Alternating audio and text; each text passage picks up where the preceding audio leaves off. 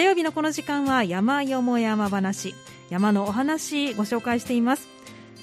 今日はゲストをお迎えしています。愛媛駅山の会会長の佐藤孝明さんです。佐藤さんこんにちは。はいこんにちは。今日もよろしくお願いします。はいこちらこそよろしくお願いいたします。意外に今年初登場。そうなんね1月ちょっと予定が合わずで。えー、っとね、はい、12月の21日が前回でしたから、はいね、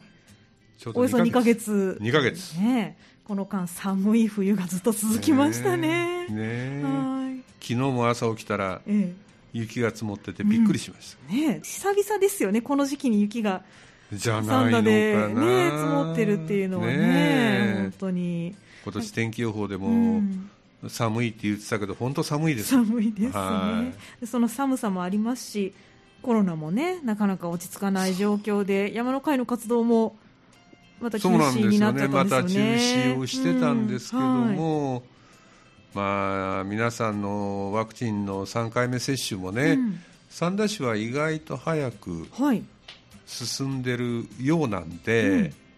えー、今週末からね、はい、それもバスを使ったりだとか、うん、公共交通機関を使ったりっていうのはちょっと難しいんだけれども、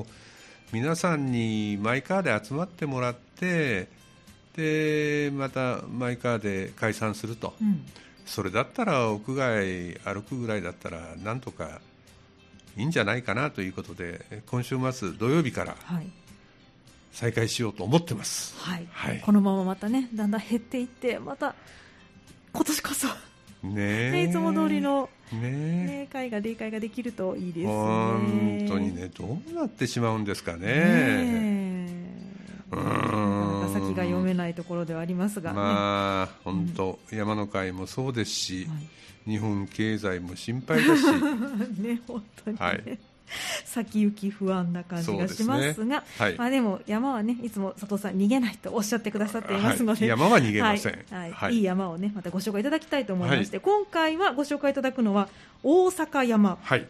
大阪にないんですね大阪山。大阪にないけど大阪山。はい、ね調べるとね、ええ、大阪山って結構あるんですよね全国に。そうなんですか？へえ、ね、大きい坂がある山はみんな大阪山って言うんじゃないですかね。大阪の坂はあの今の大阪府の坂ではなくて小里編じゃなくて土辺の坂。そうそう。あの、はい、大阪直美さんの大阪です、ね、はい。かつての大阪そうですね、といっても、あの大阪府の大阪の坂、小里編も、かつては土辺ですからね、もともとはみんなそうみたいですよ、なんか見てると、土辺だったら最後、土に帰るみたいなことで、縁起が悪いから、うん、なるほど。今の坂に変えたとか、へそうなんです、ね、嘘か本当か知りませんけど、いやでも言われるとなるほどと思ってしまいますが。ね、この大阪山の、うんその由来分かんないかなと思っていろいろ見てたら、えーはい、結局分かりませんでしたけど。そうだったんですね。でも結構全国各地にある。ありあります。その中で今日ご紹介する大阪山はあるのは、えー、兵庫県の、はい、隣町、はい、加東市と、はい、それから西脇市のちょうど境目にある山がこの大阪山。というかね、うん、あの皆さん一番分かりやすいのは、あの加東市の三草山はね、はい、あの私もこのコーナーで何度も話をしてるし、はい、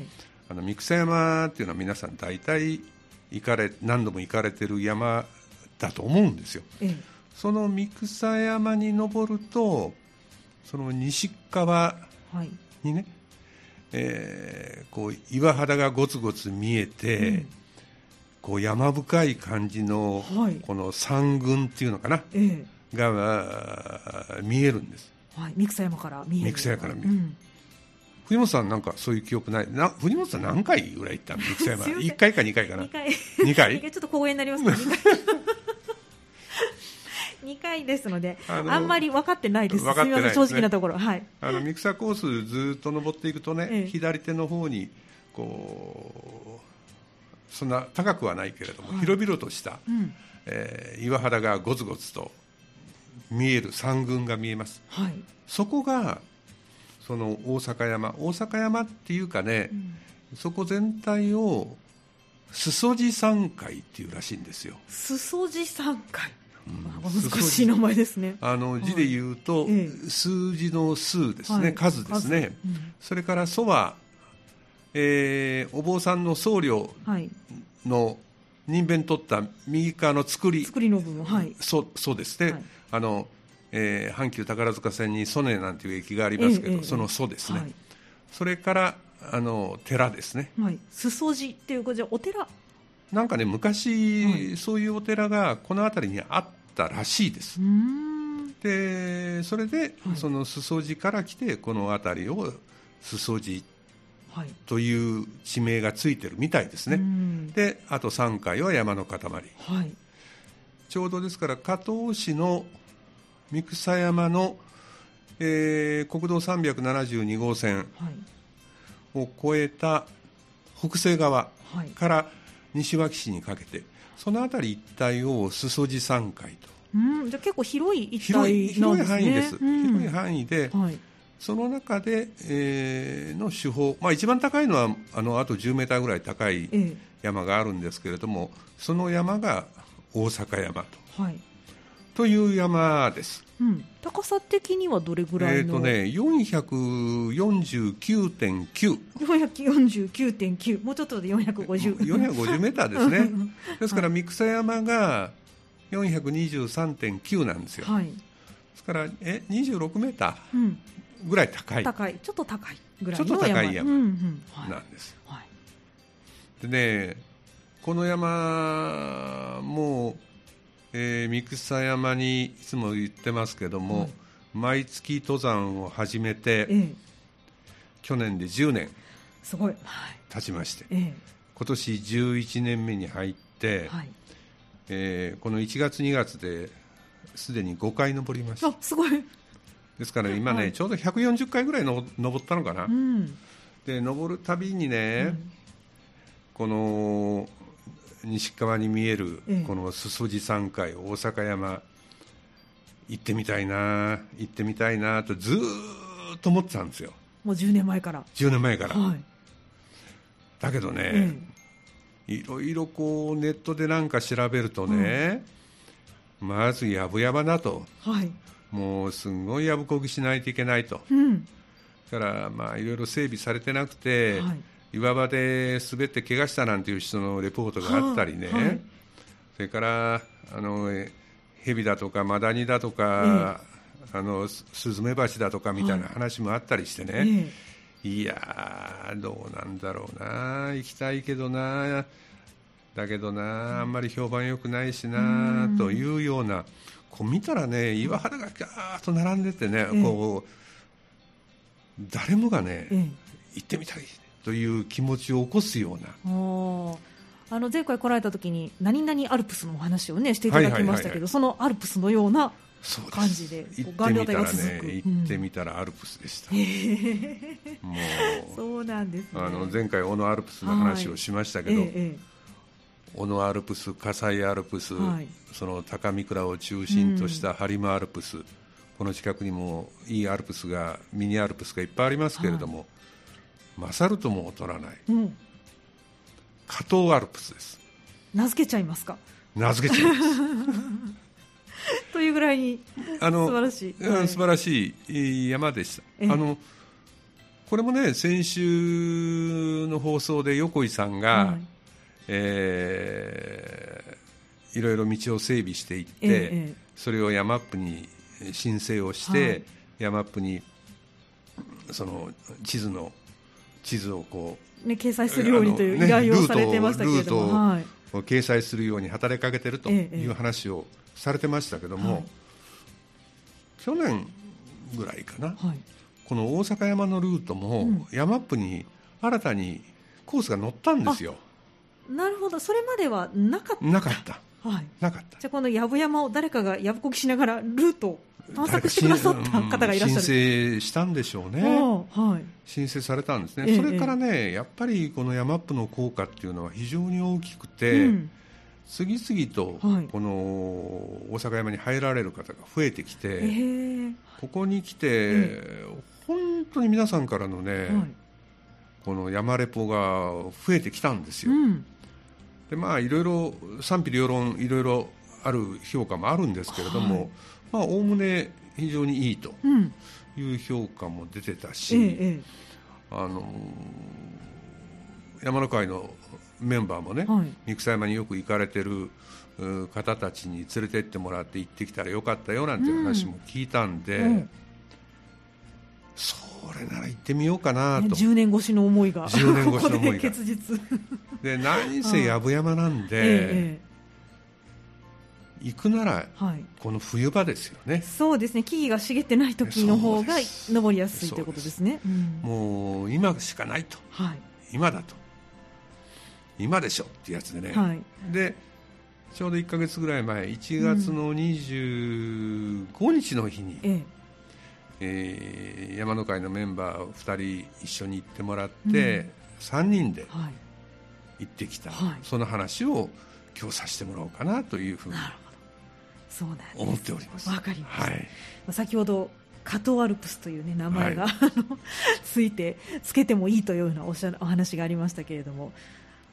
魅力としてはこの岩場がやはり最大のそうですね。あの本当ね。うん、300メーターから400メーターぐらいの低山が連なってるんですけれども、はいえー、それがこの露岩帯っていうのかな、はい、あの露出した岩、うん、岩の種類は何かっていうのはタモリさんじゃないから分かんないけど、はい、そういう露出したあの岩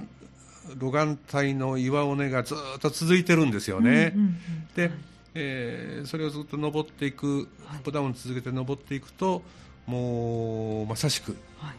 アルプス感満載と。うん。いう感じが一番ですね、うん、300メーター、400メーターしかないのに、はい、まあ岩、岩場が続いて、非常にそのアルプス感が強いと、うんうん、さっきも言った通り、この兵庫県の何々アルプスの中では、もう一二を争うんじゃないかな、うん、すごい佐藤さんたくさんアルプス登ってらっしゃいますけれども。そこまで、うんあのーはい、日本アルプス北アルプス南アルプス中央アルプスにはかないませんけどね、まあ、兵庫県のアルプスとしてはかなり上位にランクインされるような、はい、ということですね。と思いますね。はい、それからね、あのー、そういう岩でで構成されてる山尾根なんて、うん、大きい木がないんですよ。うんあの大きい木がないんで、ずっと歩いてると、もう絶えず非常にいい眺望が開けてると、うんうん、あの東側には三草山が、はい、もう10年間歩き続けてる三草山が違う角度から見れる、うんうん、これはなんか面白い発見ですよね。ね。あの登っていく三草コース、あこれが三草コースなんだ、あ鹿のコースはああいうふうに行くんだ。が昭和池はこういうふうに見えるんだ。あ駐車場が見えるなとかね。あもうコースもかなり見えるぐらいに近いですね。もうもう非常に近いです、はい、見えるし、はい、南側これはまあ三草山と南側の見え方はほぼ同じなんですけれども、うん。ずっと遠くにおっこさん、めっこさん、はい、明石大橋、淡路島なんていうのがね、うん、瀬戸内の海なんていうのがきれいに見えますし、はい、あの北側にはこれから向かっていく大阪山、450メーターしかない山が非常に大きく見えますしね、はい、あの西側にはその山深い裾路山海の岩肌がいっぱい見えますし、うん、非常にこうなんていうのかな雄大なスケールの中を歩いていく素晴らしい眺望が開けているということが2つ目かな、はい。ええ、それから3つ目にはね、はい、あのコース的に非常に変化に富んでいる、うん、あの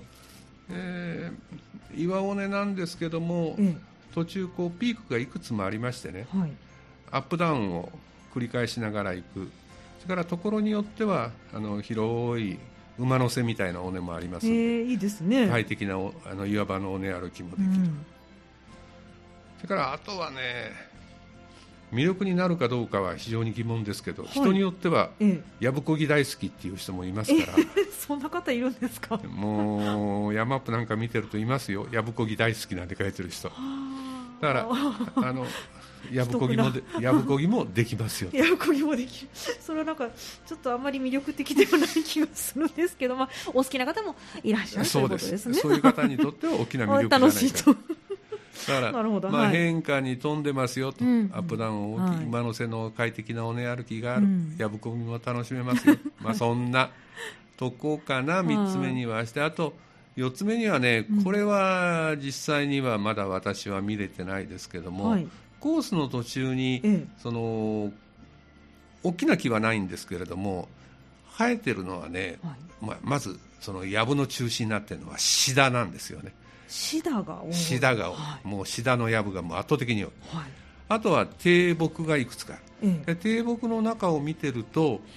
あの小葉のミツバツツジ、うん、ミツバツツジが、ね、非常に多かったんですよ。あそうなんですね。じゃあ春がまたいいじゃないですかね。と思うんです、ええ、と思うんです、はい、ですからねあの季節的には、はい晩秋からミツバツツジのピンクの花が咲くぐらいまで、うん、秋から冬あ春ぐらいまで。だと思います、はい、夏はこれはねかなり開けてそうですから。夏はまず日差しがきついねそうですね。照り返しもありますしね岩場で、はい、はい、それから藪があまた育っていく。育っていくんでしょ、うん、ですからね、はい、夏はおすすめしません、だからあとえ1か月1か月ちょっとぐらい、うんうん、特にもう一回ね、あの今回行った日がちょっと曇りだったんで、はい、もう一つそのアルプス感をもっと満喫するためにはもっと快晴の時の方がいいと思うんでね、あのミツバツツジが咲く頃にね、うん、晴れた日にもう一回行ってみたいなというふうには思ってますけど、ミツバツツジが咲く頃ピンクの,、うん、あのいい山歩きができるんじゃないかなというのが4つ目の魅力ですかね。あの先ほどそのすごく魅力的なところと、まあ、やぶこぎがね、うん、あるっておっしゃっててシダってこと、はい、これシダは年がら年中？年がら年中あります、年がら年中って背丈としては膝ぐらいまで、ね、膝腰ぐらいかな腰ぐらいまである、うん、腰ぐらいまである。ところによっては腰ぐらいまである。ただね、はい、まああのーテープだとか踏み跡はしっかりあるんでそうなんですね。あの迷うだとか、はい、全く暗中模索のやぶこぎをしないといけないなんていうことはない。それはないです。あの道ははっきり分かる、はい、ただ腰ぐらいまでこうちょっとシダがまとわりついてきてるところがあるんで、はい、えー、夏場になるとそれがもっときつくなるだろうなという気がしますね。ね。まあ、でも、年がら年中、マダニなんかはね、いますので、そのあたりちょっと注意しながらということですかね。マダニだとかね、はい、それから、うん、あのー、まあ、ヘビ、マムシいるのかどうかわかんない、ね、まあ、隠れやすいですからね。うん。じゃちょっとそのあたりは注意しつつで、夏以外に登るという。と思だからね、うん、今日のお話は、はい、あのもう誰でもみんな言ってよっていう話よりは、はい、ある程度経験のある、うん、中級者向け、うん、でしょうね、うん、の岩場の好きな人、はい、結構最近あの女性でも岩場大好きお姉様がたくさんいらっしゃるんで、うん。ね、そういう方には、あの非常にいいんじゃないかな、いうふうに思いますし、あと、はい、やっぱり岩場、そんなあの岩場の岩肌自体はそんな滑りやすい岩肌ではないですが、うんうんうん、雨が降った日とかね、はい、そういうのはやっぱり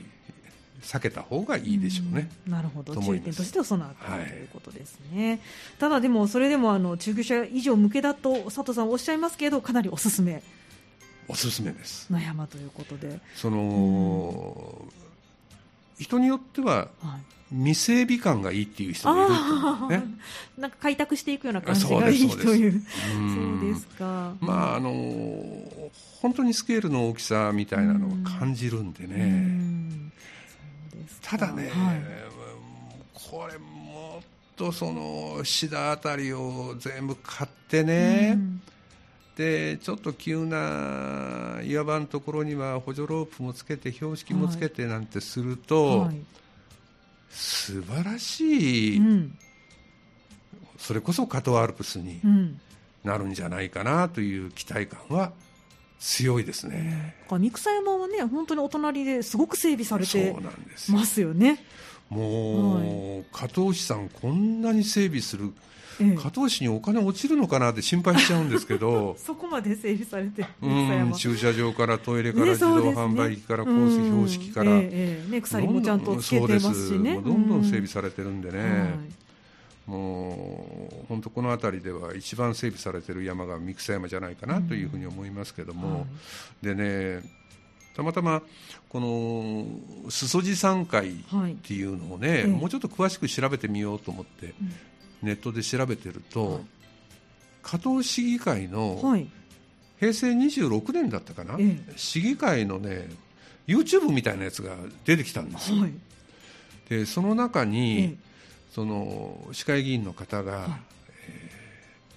この裾地山海っていうのはね観光資源として非常に素晴らしいと、うん、マニアの人たちにはもの非常に静かなブームになってきてると。平成26年で。そうそうそう、はい、で自分も何度か登ったけれども、うん、あれは加東市の中においてはねあそこは加東アルプスって言っていいぐらいってその時はその人も言ってるんですよ。そうなんですね、えー、でね、うん、ぜひね、はい、その三草山と同じように、登山道整備を、はい。してもらえないかということを議会で質問してるんですよ、その市会議員の方が。うん、でそれに対してその加藤市の役所の方の回答は、うんえー、数字3回は、まず国有林ですと。国有林なんで、その民民有の私有地ではないから、林野庁に申請をすれば、その整備をすることはできるでしょうと。なるほど、はい、ただ、うん、加藤市としては、平成26年の話なんで、うん、まずはその登山道整備は、まずは三草山を優先に整備をしていきたいと、まあ、登りやすい方の山からというもある程度進んでるし、でまあその後、はい、検討してみたいみたいなニュアンスの回答なんですよ。はい平成26年ですから、もう8年 ,8 年ぐらい前ですよね、うん、8年近く経ってるわけですね、はい、まあ、そんなことだったんで、うん、まんざら期待がないわけでもないなと思って、うん、質問者の方をパッと名前を見たら、はい、加藤市って今年の4月に市長選なんですよね、はい、で今の安田さんっていう市長が、ええ参戦されてて、はい、この4月の再選にはもう引退されると。あもう出られない。出られない。出馬されないんですね、はい、出馬されないということで、うん、こう調べてると今3人ぐらいの方が立候補することを表明されてるんですよ、うんうん。でその質問に立ってた方がそのうちの一人なんですよね、うん、じゃあその方がもし市長になれば このカトアルプスが実現するやもじゃないかな。そうなんですね。他しながらちょっとなんか応援したくなります。あの山の会にもね、はい、加藤市の市民の方いらっしゃいますんで、ね、あの票を持ってる方いらっしゃいますからね。ちょっとプッシュしたくなりますけれども。そうですか。じゃあ10年越しの思いがもしかしたら叶うやもね。しれないといううん。まああの、うん、そういうことも期待しつつ、お話しできればとい。うふうに思ってますけど、はい、ではあの後半はちょっともう少しね詳しくコースと、はい、そして見どころと合わせてご紹介いただきたいと思います、後半もよろしくお願いします、よろしくお願いします。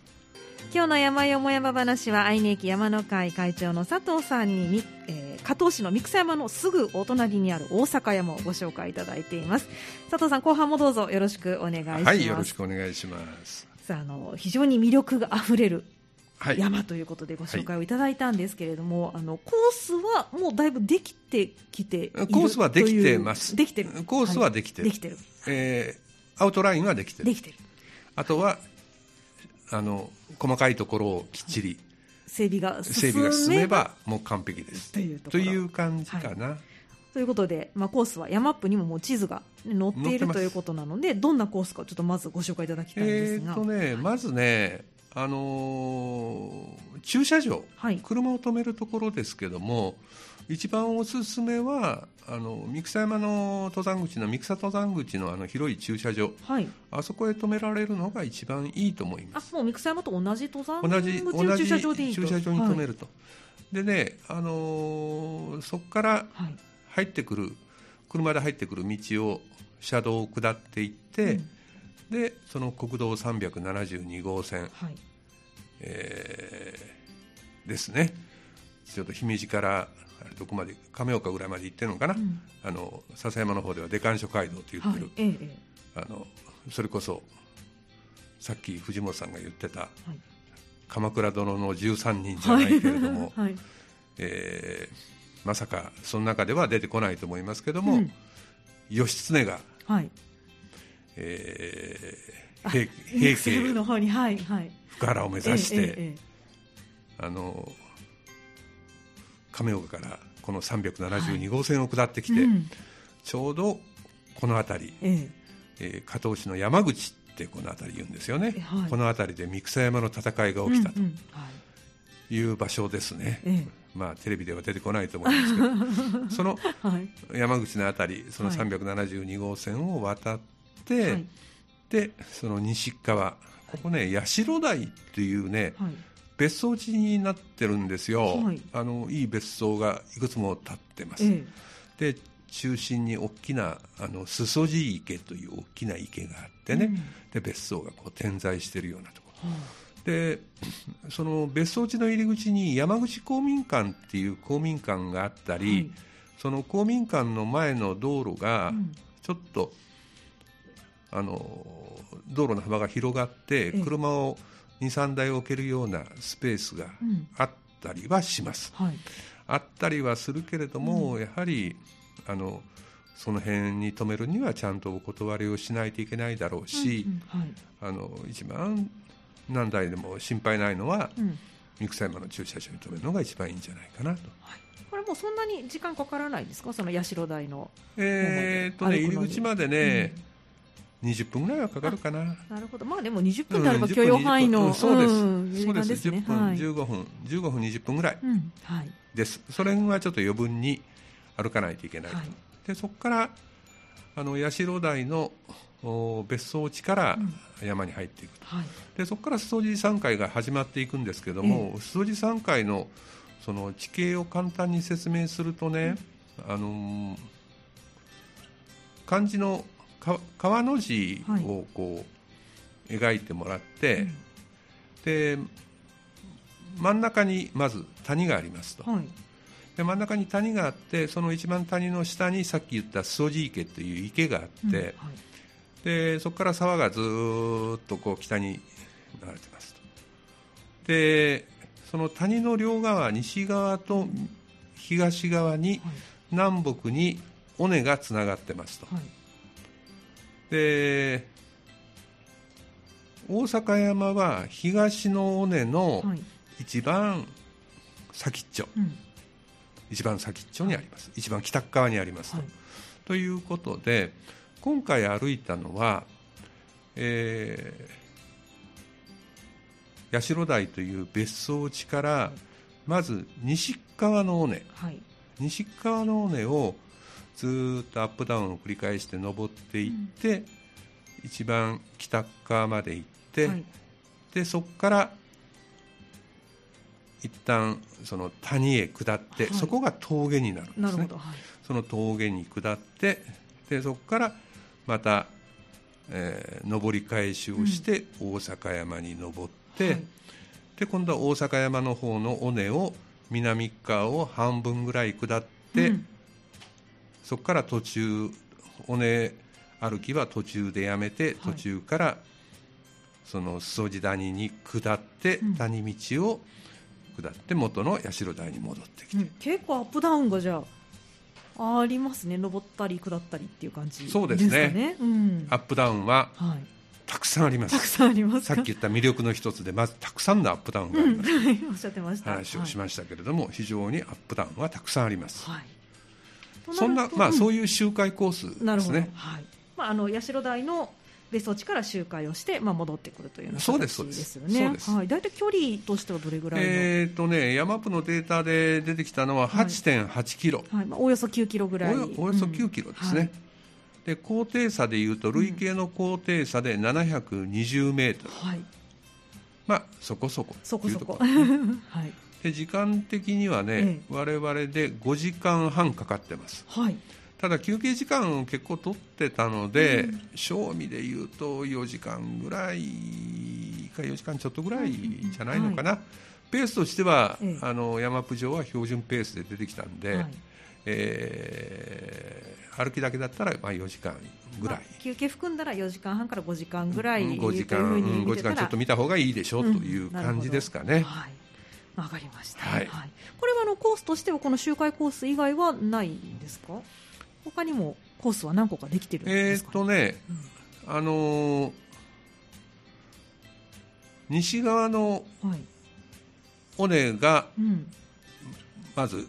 1として、はい、右側の尾根を2として、はい、その2回に分けるっていうのもいいかもわからない。というのは、はい、西側の尾根をずっと登っていって、うん、で一番先っちょで一旦峠谷を降りるっていう話をしましたね。でそこから、うん、その峠道を谷を谷に沿って戻ってくる、うん、っていうことを一つですね。はい、からもう一つは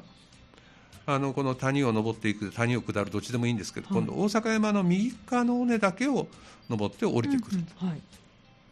というのもあると思います。なるほど。それからあとその大阪山があるんですけど大阪山の東側に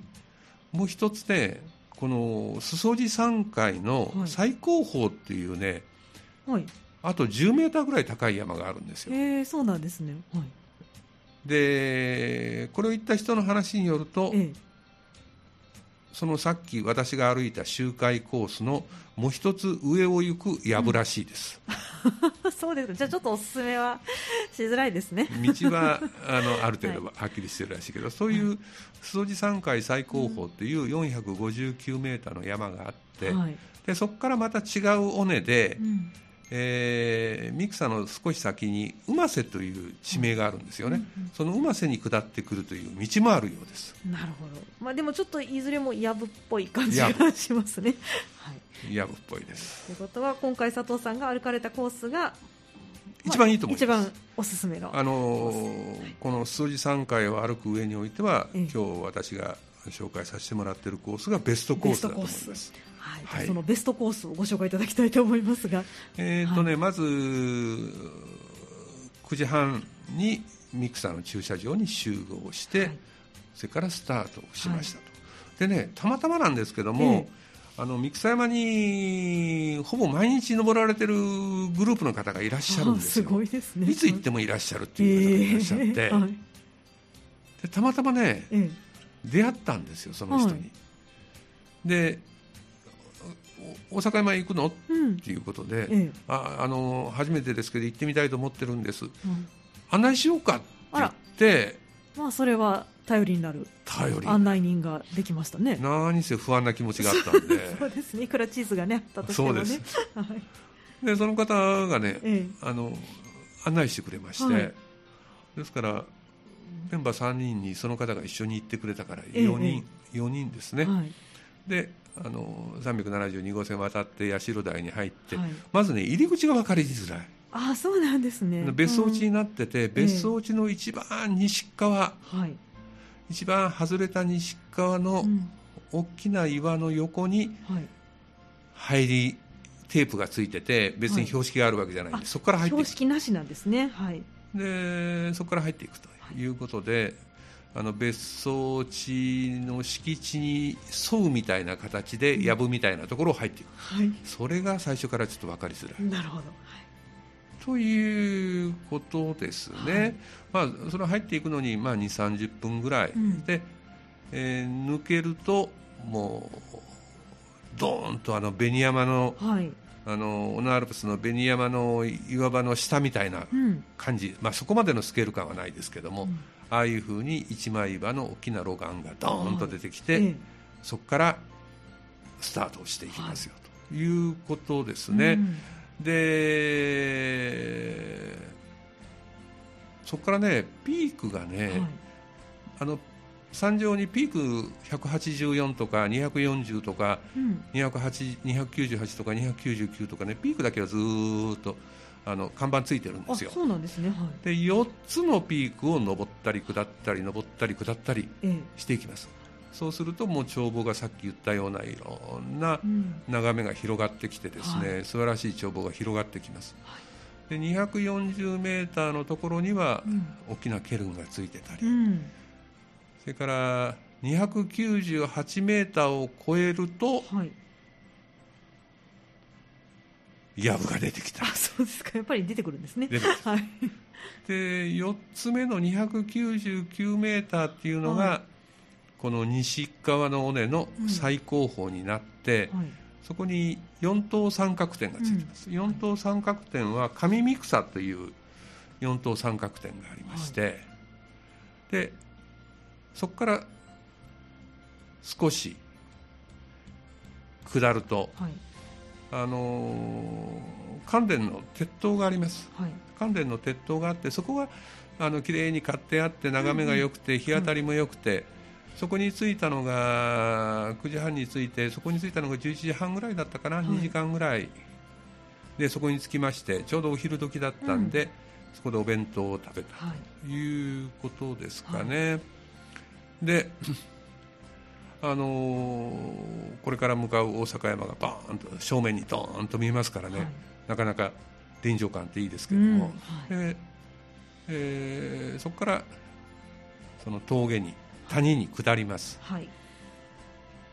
で不思議なもんでね、ええ、不思議じゃないな。そこからの道は関電の順白になるんで。あそうなんですね、はい、嘘みたいに。嘘嘘みたいに綺麗です、うん なるほど。あの結構傾斜は急ですけどね、ええ、傾斜は急だけれども、はい、あのいい道になりましてなるほど、はい、裾地峠という峠ですね、うんはい、ですからこれはあの三草八代町から西脇に抜ける昔の古道、峠道なんですね、うん、でそこからドーンと今度、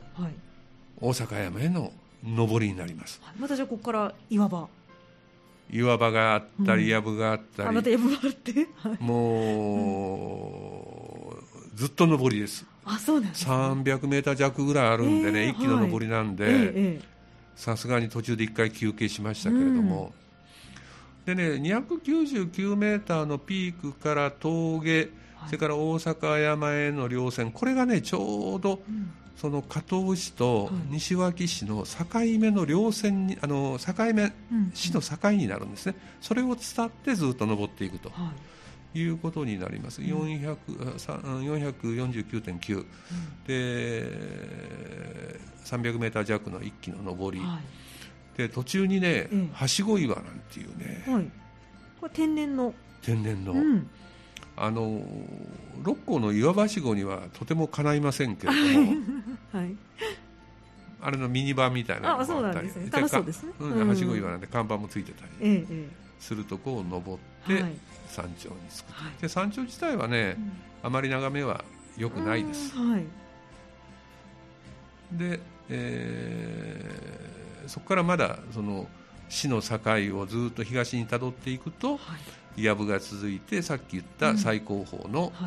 10メーターぐらい高いところに行けると、はい、まあ我々はそれは行かないで、川の字の右側の尾根をずっと下っていくと、うんうん、で途中に324だったかな、はい、また途中のピークがあったりして、真ん中ぐらいまで下ったところから今度道が勝手に谷川へ降りていきます、はい、降りていく道があって、うん、でその谷へ下るとその昔の峠道に出ますんで、はい、この峠道はねあの道なのか枯れた沢なのか分かんないような道ですけれども、はい、非常にフラットで歩きやすい道です。そうなんですね。で途中から林道にもなりますし、はい、あの炭焼き窯の跡みたいなのも途中あったりして、うん、もうあとはのんびりとずっと下って、はい、そのさっき言った池に出てくると。うん、というコースですね。はい。まあ、山はありますけど、非常に変化に富んだ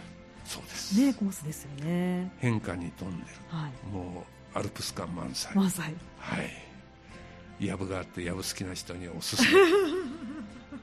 まあでも今だったらまだそんなに藪もね育ってないということなのでですからね、はい、本当ミツバツ土が咲く頃、えー、4月の初めぐらいまでがね、うんうん、あのぜひ行ってもらいたいなと、はいいうふうに思います。はい。はい、それとね、はいはい、ちょっとついでなんで、ええ、あのこの間横井さんもいろいろ三田市内のコース整備の話されてたけども、え、その三草山もボランティアの方がどんどん整備を進められてて、うん、で今、整備が進められているところをちょっとあの紹介したいんですけれども、はい、まず一つはねあの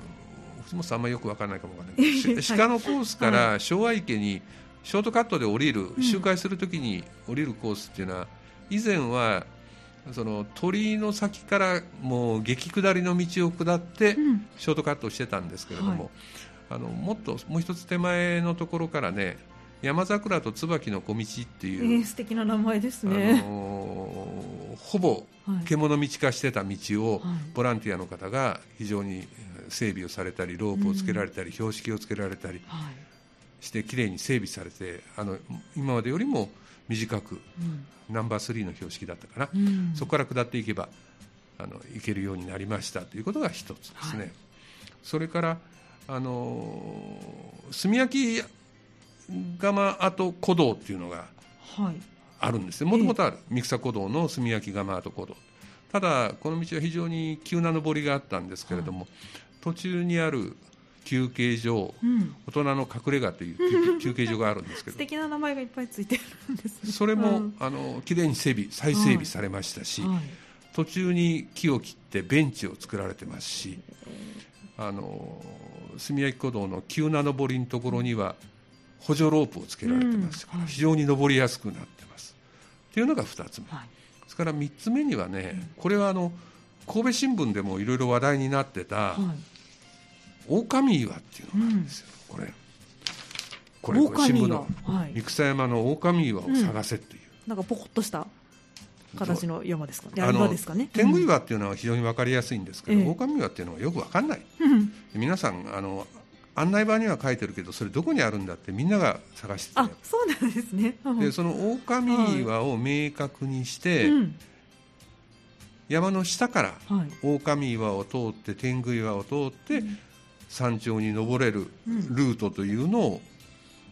新たにこれもね昔からある道のようなんですけどそれもあの獣道化してたやつを、はい、えー、補助ロープをつけたり、うん、草を刈ったりして整備をされてる、うん、というようなことでですね、はい、あの三草山の方はどんどんどんどん整備が進んでますんであの三草コース三草古道鹿のコース、旗コース、はい、昔からのコースありますけれども、うん、いろんなコースのバリエーションが増えてますから、はい、あのしばらく三草山行ってないなという方もぜひ行ってもらいたいし、今、うん、山の会では毎月1日、はい、あの三草山行こうということで、うん、あのどんどん仲間も増えてきてます、で毎月登山を始める人も増えてきてるんでですね、本当あの